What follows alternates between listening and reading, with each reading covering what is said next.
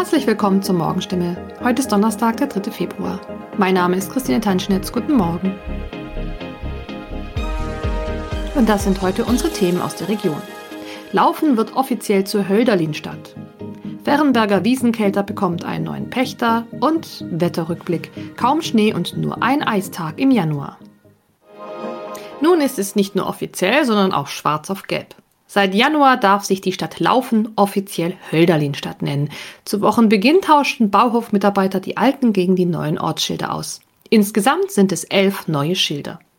Laufen hat ein Alleinstellungsmerkmal, denn die Stadt ist der Geburtsort des Dichters Friedrich Hölderlin, der hier am 20. März 1770 das Licht der Welt erblickte.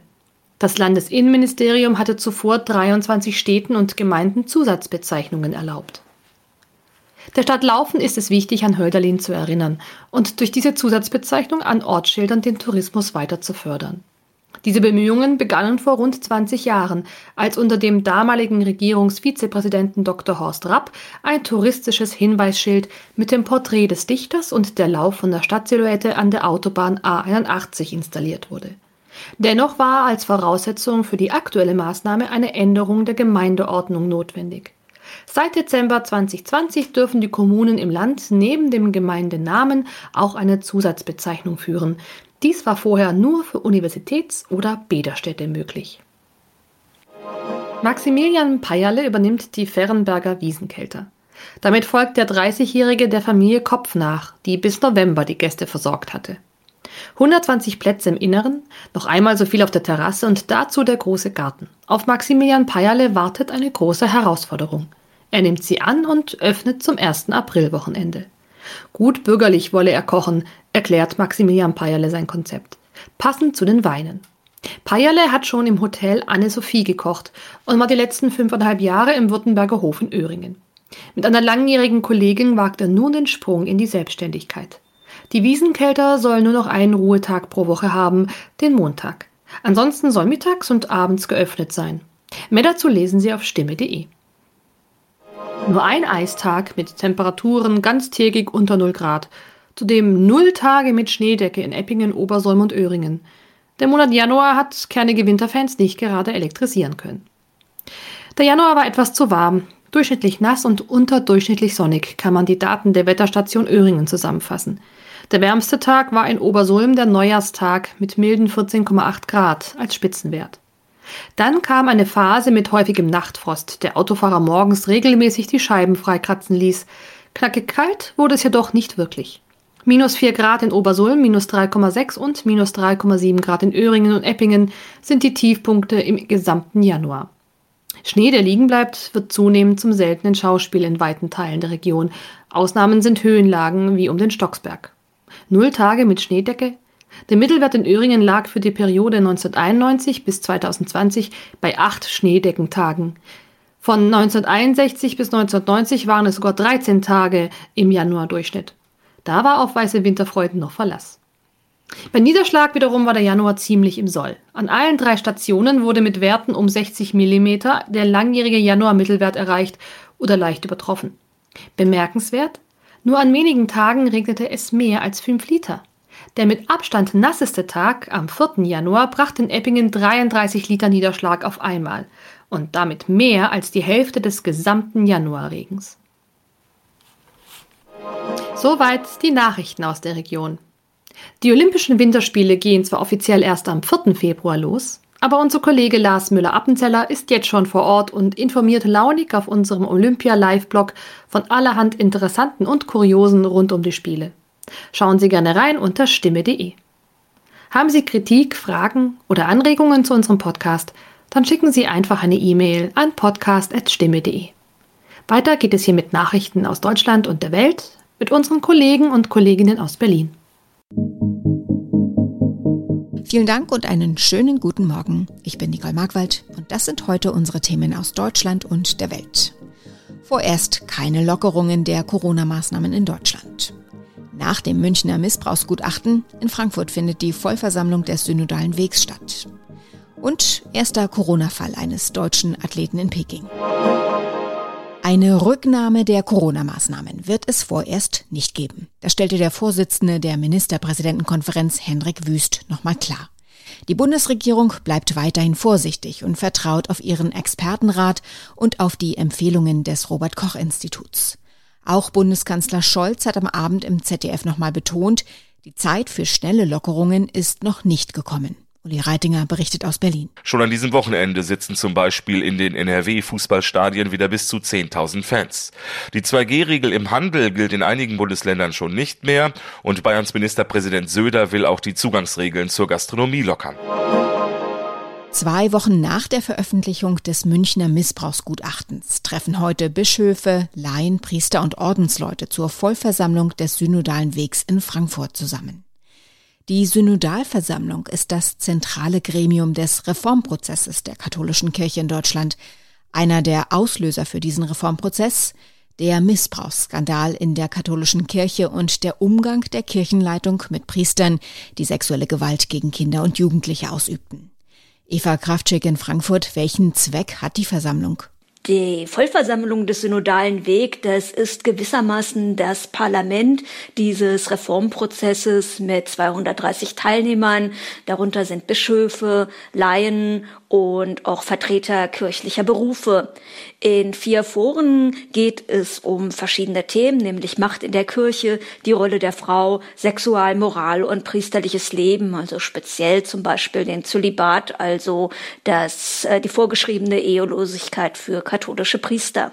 Ist damit zu rechnen, dass es Konsequenzen gibt zu den entdeckten Missbrauchsfällen?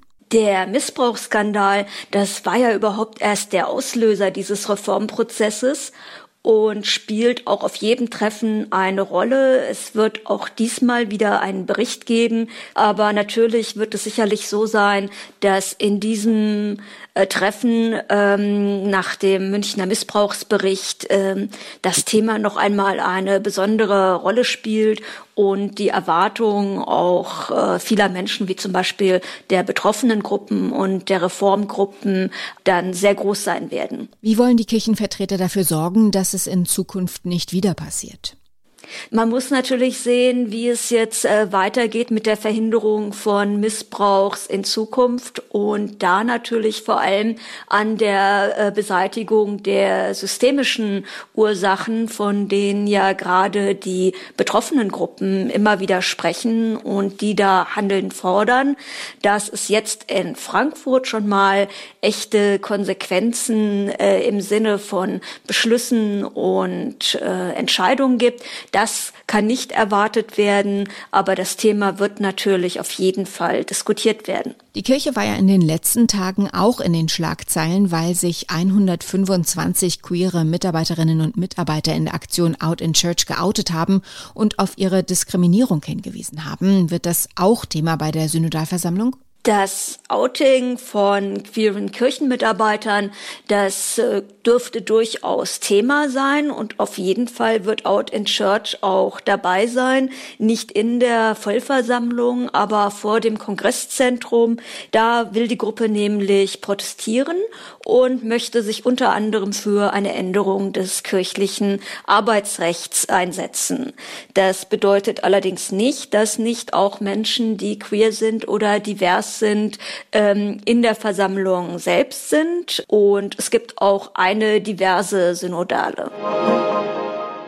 Vor dem Start der Olympischen Winterspiele in Peking werden immer mehr Corona-Fälle gemeldet. Auch der deutsche Eiskunstläufer Nolan Segert wurde Corona-positiv getestet.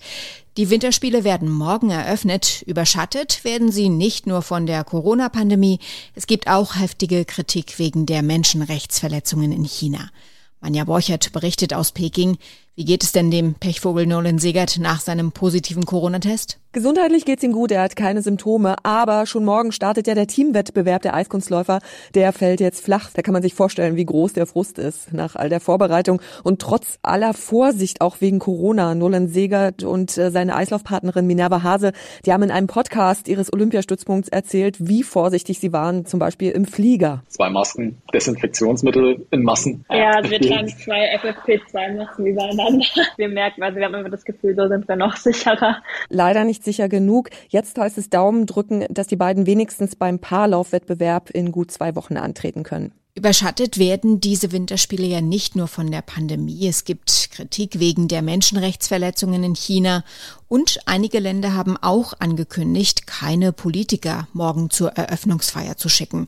Jetzt hat auch Kanzler Olaf Scholz angekündigt, dass er nicht nach Peking reisen wird. Allerdings hat Scholz keine Begründung geliefert, als er im ZDF gefragt wurde, ob er zur Eröffnungsfeier kommt. Ich habe keine Reisepläne, deshalb äh, kann man nicht davon ausgehen, dass ich plötzlich da auftauche, sage, hallo, hier bin ich. Auch Außenministerin Annalena Baerbock und die für Sport zuständige Innenministerin Nancy Faeser haben zwar abgesagt für Olympia, das aber nicht verbunden mit Kritik an der Politik Chinas. Bis heute, am Tag vor der Eröffnungsfeier, gibt es noch nicht mal eine klare Ansage der Bundesregierung, ob überhaupt ein offizieller Vertreter dieser Regierung im Olympiastadion sitzen wird. Was sagen die Athletinnen und Athleten zu diesen ganzen Debatten um die Austragung der Winterspiele in Peking? Die werden zum Teil deutlicher als die Politiker. Die Eisschnellläuferin Claudia Pechstein zum Beispiel, die hat der Zeit gesagt, bei Olympia geht es seit vielen Jahren nicht mehr um den Sport. Sie fordert, dass die Sportler mitentscheiden dürfen, wo Olympische Spiele ausgetragen werden. Und Biathlet Erik Lesser hat bei Instagram die Umweltzerstörung kritisiert. Die Sportanlagen wurden ja zum Teil in Naturschutzgebiete gebaut.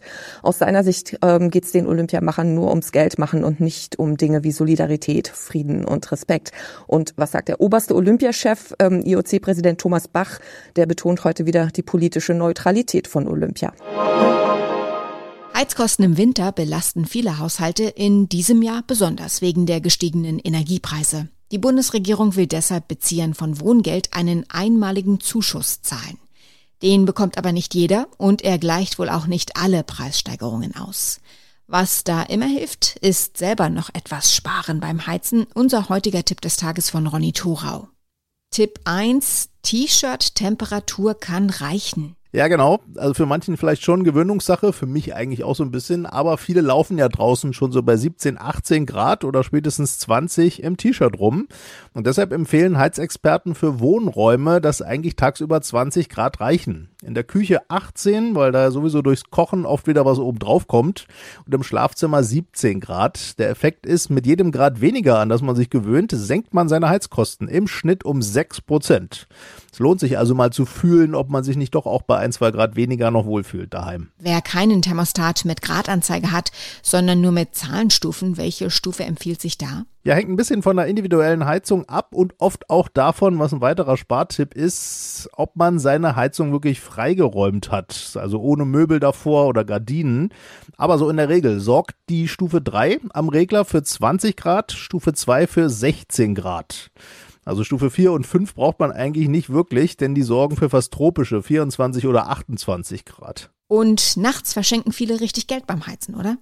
Ja, kenne ich auch von mir persönlich vom Arbeitszimmer. Habe ich früher nicht wirklich dran gedacht, abends einfach die Heizung runter und morgens wieder hochzudrehen, aber das spart natürlich Geld. Experten sagen, 5 Grad kühler kann man es nachts werden lassen und wenn man gerade nicht daheim ist für ein paar Tage, kann man den Thermostaten auf 15 Grad stellen oder eben den Regler auf höchstens Stufe 2. Okay, und wenn man nach einigen Tagen oder auch nach einem Winterspaziergang nach Hause kommt, sollte man nicht zu schnell hochheizen? Ja, das ist natürlich verführerisch, wenn man durchgefroren ist. Heizung auf 5 hoch oder Thermostaten hochjagen, damit es schnell mollig warm wird. Aber so stellt man ja nur die Endtemperatur ein, sprich es dauert bei Stufe 5 eigentlich genauso lange, bis es warm wird wie bei Stufe 3. Nur dass Stufe 5 dann noch weiter heizt, bis man mal dran denkt, vielleicht die wieder auf 2 oder 3 zurückzudrehen. Und schon ist wieder Geld verheizt, buchstäblich. Letzter Punkt das Dauerthema Lüften. Ja, da gilt die alte Regel, Stoßlüften ist besser als Kipplüften. Vielleicht mal konkret im Winter alle zwei Stunden für fünf Minuten Fenster richtig auf, sagen Experten, statt eben dauergekippte Fenster. Das senkt die Heizkosten und schützt vor allem auch vor Schimmel rund ums Fenster. Extremwetterereignisse wie Überschwemmungen, Stürme oder eine anhaltende Dürre kommen Europa teuer zu stehen. Das macht eine Studie der EU-Umweltagentur deutlich. Sie stellte fest, dass in den zurückliegenden 40 Jahren Extremwetterereignisse in Europa zwischen 85.000 bis 145.000 Menschenleben gefordert haben.